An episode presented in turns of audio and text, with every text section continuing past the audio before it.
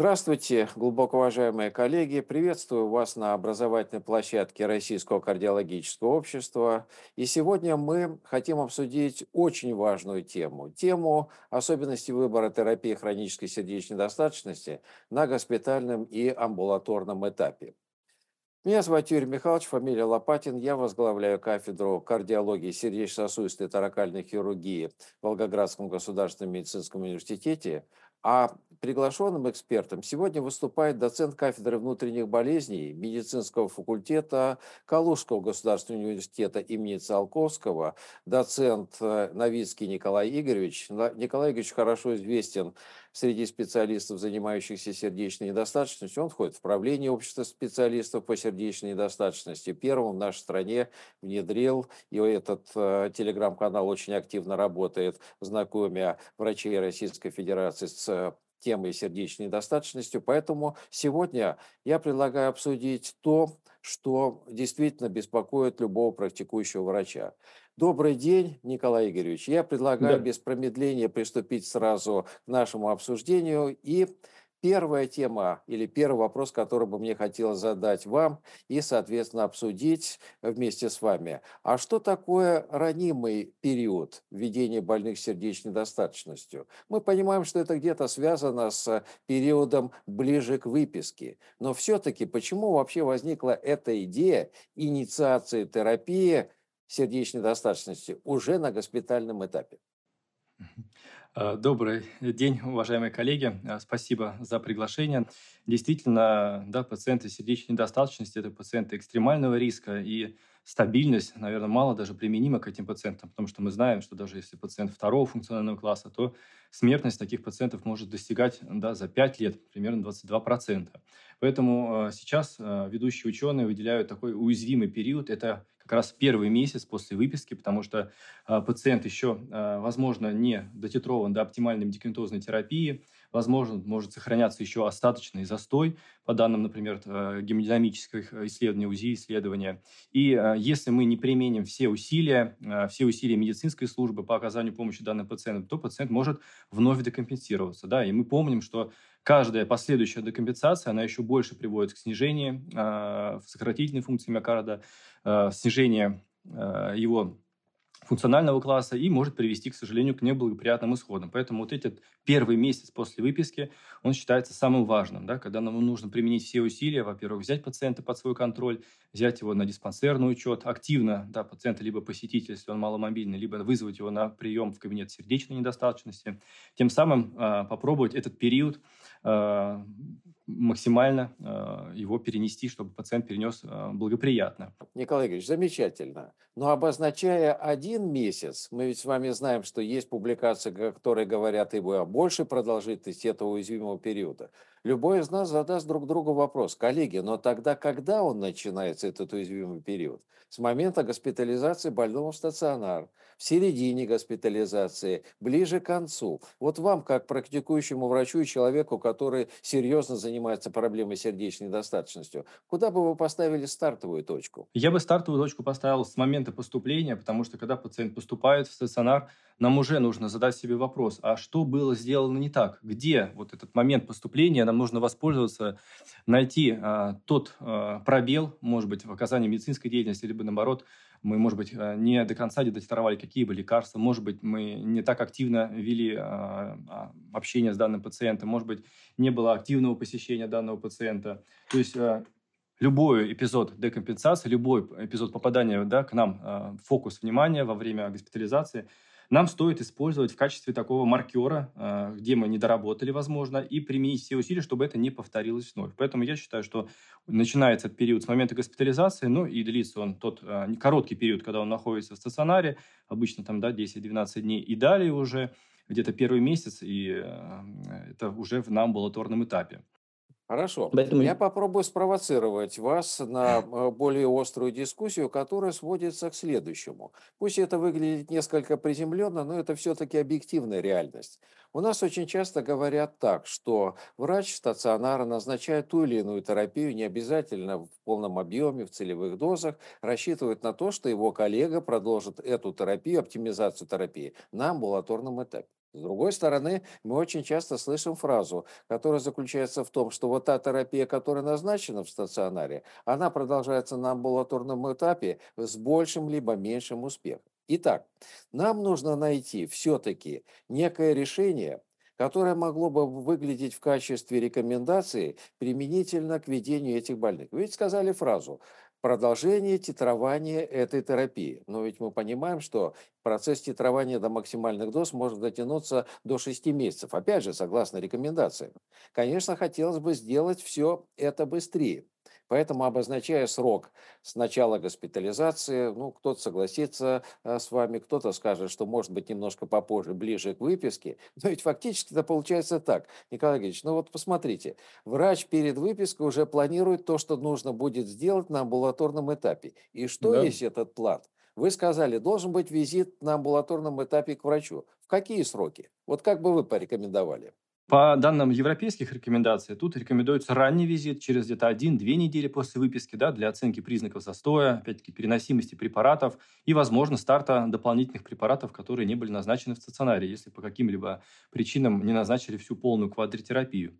По данным наших э, действующих рекомендаций, э, в первую неделю после выписки пациент должен попасть э, на прием в кабинет ХСН, желательно, да. Но понятное дело, что не все пациенты могут попасть. Альтер- Альтернативный подход является звонок да, по телефону в первые три дня и далее уже согласование визита в пределах двух недель после выписки. Но крайне важно, опять-таки, начать и инициировать всю терапию в стационаре. Почему? Ну, во-первых, это выше шанс, что пациент э, получит эту терапию на амбулаторном звене, потому что вы правильно сказали, что не всегда да, врачи амбулаторного звена э, сами инициируют терапию, они обычно да, продолжают терапию, которая была назначена в стационаре. Во-вторых, э, шанс получить ту терапию повышает приверженность, сохраняет эту терапию. Ну и опять-таки Э, вся эта максимальная терапия, которая могла быть назначена в стационаре, она должна продолжиться на амбулаторном звене. Поэтому крайне важно, чтобы в ранние сроки, во-первых, пациент попал в стационар, попал, точнее, на а, амбулаторный визит после выписки из стационара, ну и э, преемственность назначения, так называемая сейчас э, бесшовная модель оказания помощи пациентам с ХСН, чтобы пациент не терялся да, вот в этих переходах между стационарного на амбулаторного, либо с амбулаторного на стационарные этапы ведения. Знаете, Николай Игоревич, на мой взгляд, вы подчеркнули наипринципиальнейший, наиважнейший вопрос. Пациент четко должен представлять путь, по которому он пойдет после выписки из стационара. И упомянув телефонный звонок или использование тех или иных мессенджеров, мы фактически говорим еще и о дополнительном контакте с врачом, и врач, по идее, должен ожидать этот звонок и найти время для дискуссии, обсуждения с пациентом и определиться со скоростью визита. Казалось бы, все просто, но эту работу надо сделать закономерная вещь, что врач на амбулаторном этапе должен принять пациента от госпитального врача. И вот эта фраза, именуемая «бесшовная помощь», как раз говорит об этом. Да, наша страна в развитии и формировании службы сердечной достаточности. Вы абсолютно правильно подчеркиваете значимость и роль врача, который будет работать в кабинете сердечной недостаточности. Но по идее, если мы можем более оптимально сработать на госпитальном этапе, мы действительно можем выиграть время. Сейчас я предлагаю обсудить следующую тему. Да, представляется вполне логичным начинать терапию на э, госпитальном этапе. И ведь эта, эта идея появилась не вчера и даже не позавчера. Давайте вспомним, как долго существовал тезис «госпитальный больной сердечной достаточности». А почему он должен быть госпитализирован? Ну, очевидно, декомпенсация.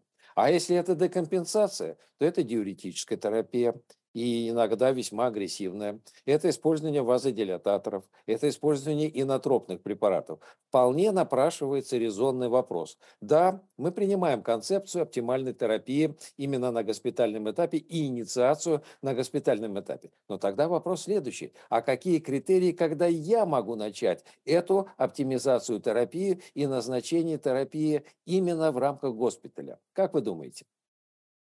В первую очередь нам необходима стабильная гемодинамика. Да, что включает собой стабильная гемодинамика и вообще критерии да, разрешения той декомпенсации, когда пациент поступил уже к нам. Ну, во-первых, это э, систолическое давление больше 100 мм ртутного столба. Ну, желательно, чтобы частота сердечных сокращений при фибрилляции при сердце была меньше 100 и при синусовом ритме меньше 80. Во-вторых, это отсутствие значимых нарушений электролитного обмена. Естественно, мы используем мощную диуретическую терапию. Возможно, будут эпизоды гипокалемии, либо гиперкалемии, поэтому нам необходима нормализация данных э, показателей. Во-вторых, это и достижение критерий эуволемии, ну и стабильные почечные функции. Мы понимаем, что на фоне мощной диуретической терапии в первые сутки да, мы можем получить такое псевдоповреждение почек, мы должны ориентироваться на эти показатели. Ну а также а, когда пациент уже более стабилен, когда у нас уже не меняется доза диуретиков, есть стабильная доза пероральной той терапии диуретиков, мы можем а, инициировать час, часть терапии. Ну, по всем а, исследованиям, которые в последнее время завершались у пациентов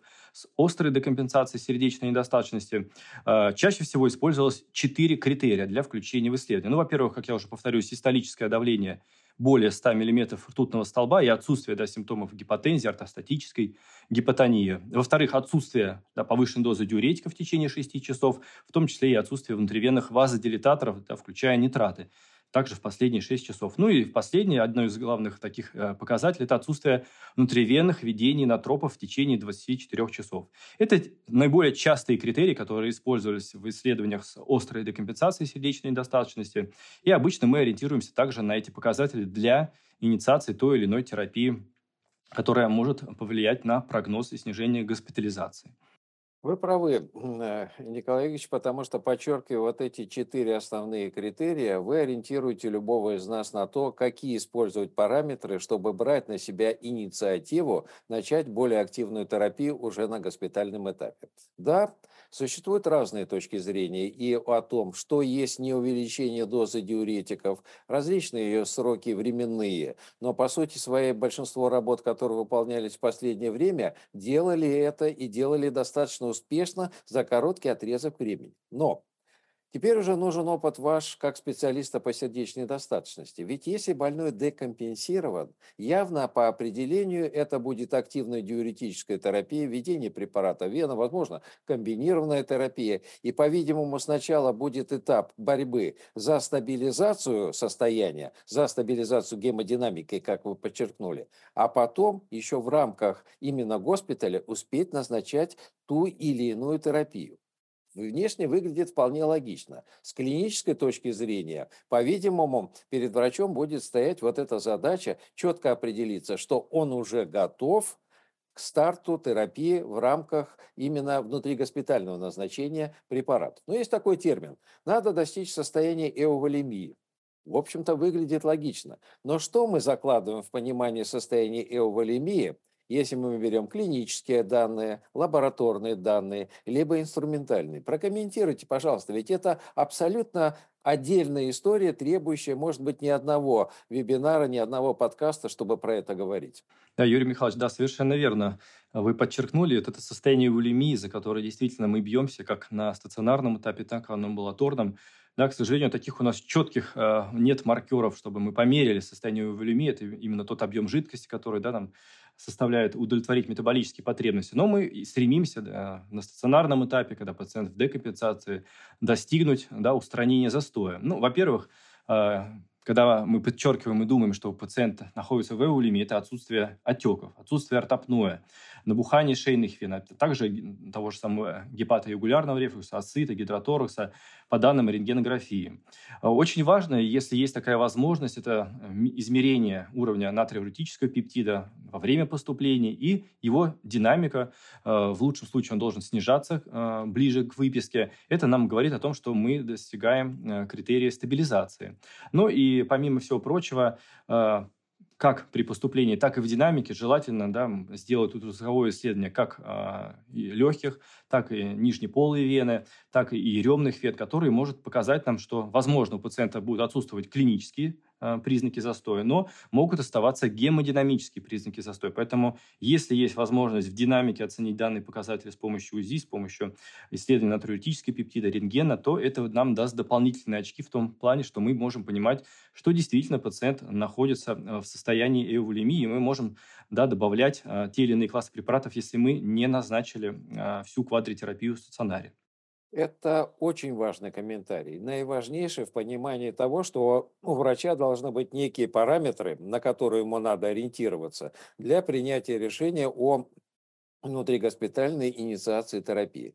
Ранее вы говорили о том, что надо внимательно смотреть за функцией почек, абсолютно логично, смотреть за уровнем давления, содержанием электролитов и целым рядом других параметров, чтобы дать, ну скажем так, комплексную оценку больного, а фактически принятие решения о этой внутригоспитальной инициации терапии. Ну и, конечно, в рамках этого разговора, этой части нашего разговора, я вас не могу не спросить по, э, про исследование Strong HF то исследование, про которое сейчас громогласно говорят на всех митингах, конференциях, ваше внутреннее ощущение как практикующего врача.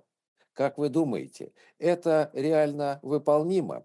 И если это выполнялось в достаточно большом количестве стран на большой популяции пациентов, то почему это не может быть выполнимо в условиях реальной клинической практики в нашей стране сегодня, завтра? Но тем не менее, там был достаточно жесткий протокол. Расскажите, пожалуйста, ваше отношение к этому исследованию. Юрий Михайлович, да, это исследование, конечно же, изменило нашу практику, и оно сразу же внесло коррективы в новый а, апдейт рекомендаций Европейского общества кардиологов, и позиция четко была прописана на основании данного исследования, да, что нам необходимо стремиться как можно э, интенсивней да, титровать, инициировать, титровать оптимальную медикаментозную терапию перед выпиской, и в том числе во время амбулаторных э, визитов в течение 6 недель после выписки. То есть достигнуть э, максимально переносимой оптимальной дозы той терапии, к которой мы стремимся. Это все позволило да, в исследовании Strong HF снизить э, риск госпитализации и риск смерти. И что очень важно, вот недавно совершенно был опубликован субанализ данного исследования, и он, конечно же, также обращает на себя внимание. Если мы титровали да, всю эту терапию оптимальную на стационарном этапе, нам требовалась меньшая доза диуретиков, то есть быстрейшее достижение нейрогуморальной блокады, которая напрямую она нарушает механизмы развития застоя, оно как бы может способствовать и быстрому да, регрессу э, эпизодов застоя, приводя к более длительному клиническому эффекту, то есть влияние такое на долгосрочный, на долгосрочный прогноз. Напомню, исследование Стронг э, сравнивалось рутинная практика с стопроцентное достижение оптимальной медикаментозной терапии в течение двух недель и в четырех визитов в первые два месяца после выписки. И контролировалось как клинический статус оценивался пациентов, так и лабораторных параметров активно использовался э, показатель NT-proBNP. И э, необходимо было быстро, буквально там э, за два дня до предполагаемой выписки, достигнуть 50% оптимальной дозы как бета-блокаторов, так и ингибиторов РАС, так и антагонистов минералкатекойных рецепторов. И уже через две недели, то есть выйти практически в течение месяца на 100% оптимальные дозы. Причем очень были частые э, визиты для контроля, что очень важно в плане организации оказания помощи больным с сердечной недостаточностью через 1, 2, 3 и 6 недель. И если да, было необходимо, через каждую неделю уже титровали дозы. То есть старались форсировать, форсировать события. Причем э, заметьте, что в этом протоколе да, и была малая распространенность э, препаратов SLGT2. То есть э, я думаю, что при использовании квадритерапии эффекты могли быть еще больше. И действительно, э, исследователи получили расхождение кривых и снижение смертности, снижение госпитализации. И тем самым это исследование перевернуло нашу практику и вошло сразу же в новый обновленный апдейт, который был выпущен через два года после того, как были выпущены рекомендации.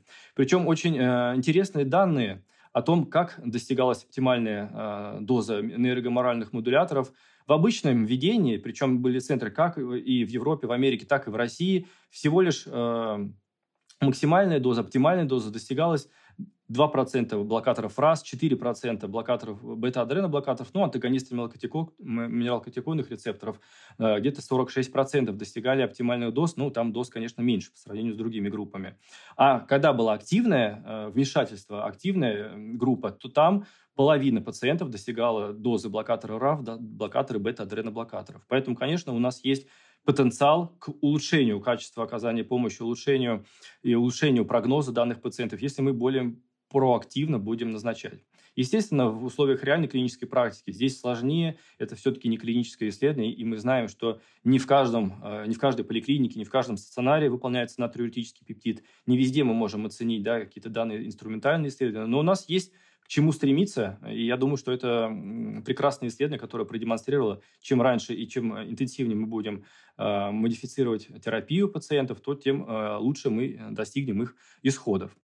Николай Игоревич, я предлагаю напомнить нашим коллегам и факт того, что фокус в этом исследовании делался на активное применение, даже если хотите агрессивное, а интенсивное применение нейрогуморальных модуляторов. Тем не менее, в рекомендациях, которые вы упомянули, апдейт 23 года, европейские эксперты осознанно добавили фразу и о том, что такой активный режим титрования, он, естественно, распространяется и на ингибиторы НГЛТ-2 что говорит о том, что, понимая, что работа начиналась еще до внедрения Мгм. ингибиторов НГЛТ2, тем не менее они оставляют осознанное место для этого класса препаратов. И если быть справедливым, стартовая доза ингибитора НГЛТ2, того же самого дапоглифлозина, она одновременно равна и э, максимальной дозе препарата, которая должна быть у пациентов. Кстати, больные чаще всего-то и остаются прежде всего на ингибиторе НГЛТ2, говоря о анализах, которые выполнялись в разных странах, а не нейрогуморальных модуляторах. Однако, вы очень осторожно и деликатно сказали фразу о том, что надо стремиться к использованию подхода, понимая все трудности, которые существуют в условиях реальной клинической практики. Но давайте порассуждаем так. Я готов принять идею, как это прописано в наших рекомендациях, достаточно быстром визите больного после выписки из стационара. Но здесь-то говорится о шести неделях. И как практикующие врачи мы с вами понимаем, что это надо перестраивать вообще систему визитов и той же самой маршрутизации, потому что по сути своей активная работа начинается в госпитале, это уже попытка дать 50% от целевой дозы. Дальше контроль целой серии параметров. Действительно, если не снижался уровень НТ-ПроБНП, а тем более он вырастал, ведь никто из исследователей не шел на увеличение дозы препарата. Поэтому, по сути, это заставляет прежде всего нам самим перестроить систему оказания помощи, а это и нормативные документы, это и порядки оказания помощи. Но, тем не менее, ваше видение, что эта работа носит исключительно практический характер, и, конечно, она необходима для реального внедрения в практику именно при ведении наших больных. То есть вы ожидаете реальные перспективы от внедрения такого подхода в условиях реальной клинической практики. Так ли это? Да, совершенно верно. Я думаю, что если мы действительно, вы правильно сказали и подчеркнули, что, возможно, где-то есть действительно и врачебная инертность, да, например, пациент выписался, и мы не всегда, может быть, обращаем внимание, что нужно увеличивать дозу бета-адреноблокаторов. Возможно, да, естественно, с препаратами SLGT2 как-то проще, нам не нужно титровать дозу, однозначно доза единая, и она продолжается на течение терапии. Мы не всегда титруем группу АРНИ, например, да, если пациенты принимают, а мы знаем, что максимальный эффект был именно на максимальной дозе. В том числе, конечно, проще с антагонистом минералкотекойных рецепторов, но та выстраивание службы, которая сейчас ведется у нас в России, выстраивание службы а, кабинетов сердечной недостаточности, я думаю, это можно активно внедрить, именно начать с этих кабинетов, ну а далее распространить на более широкую практику. Поэтому Главное, а, мы показали, да, и показано исследователями, что результат налицо, улучшается прогноз, поэтому нам нужно работать в этом направлении, чтобы более широко применять такой более а, агрессивный, интенсивный подход. Потому что это жизни а, наших пациентов, которые, к сожалению, могут и не дожить до, в течение пяти лет после выписки из стационара. Спасибо, Николай Игоревич. Полностью с вами солидарен, что это действительно то направление, по которому нам предстоит еще сделать очень много. Ну и в завершении нашей встречи не могу не удержаться и не спросить ваше мнение, экспертное мнение, в отношении тех моделей или тех подходов, которые можно было бы использовать при повышении образованности как врачей, так и наших пациентов и их окружающих. Вы действительно активно работаете и внедряете информацию по сердечной достаточности в рамках телеграм-канала, используете многие другие опции. Как вы считаете, какие технологии могут быть наиболее приемлемы как нашими коллегами, так и нашими пациентами? Ну, совершенно верно. Очень важно э, разные подходы использовать. И вот если мы посмотрим на несколько исследований, которые проводились, а, когда внедрялись различные подходы, но если там а, не менялась а, доза терапии. Тут несколько было исследований в Европе, PACT-HF и ACD-HF, и они не показали преимуществ, если не менялась терапия. То есть ключевое, что остается в э, такой красной линии через все это исследование шли, то если мы не меняем терапию. Если мы это делаем просто ради галочки, как это иногда бывает, просто чтобы сделать, отчитаться, то, к сожалению, исходы и а, не, а, не менялись в данных исследованиях. И только в Strong HF да, было показано, что если мы активно по данным и э, клиническим, по данным НТ-ПроБНП активно меняем терапию, то тогда только происходит влияние на прогноз. Естественно, да, необходимо использовать максимально возможность, чтобы э, вовлекать и пациентов, в том числе обучение, да, и вовлекать средний медицинский персонал, ведь крайне важно вовлечение э, медсестер в э, оказание помощи. Сейчас активно ведется коллегами из общества специалистов по сердечной недостаточности и НМИЦ кардиологии, ведется работа по обучению да, медсестер, обучению медсестер кабинетов сердечной недостаточности.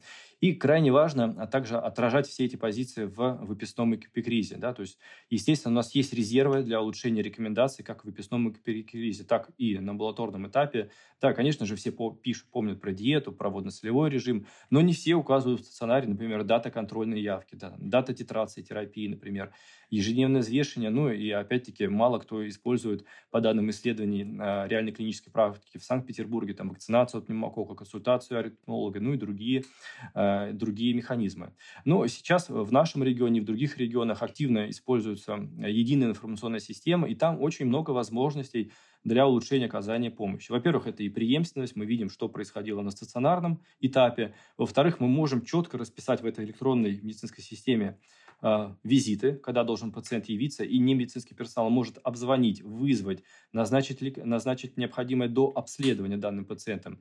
Ну и, кроме того, есть сейчас э, очень много и приложений, и обучений. И мы знаем, что также одно из исследований было завершено, показало, что банально просто такая проигрыватель, который э, говорит о диете, о режиме титрования препаратов, который пациент помещал на холодильник чаще всего в этом исследовании, он уже снижал вероятность э, декомпенсации, вероятность поступления в стационар, даже вот такая рутинная вещь. Поэтому мы должны, вы правильно подчеркнули, Юрий Михайлович, использовать все возможности, чтобы э, снизить риски госпитализации данной уязвимой группы пациентов, так и улучшить данный э, прогноз у данной группы пациентов.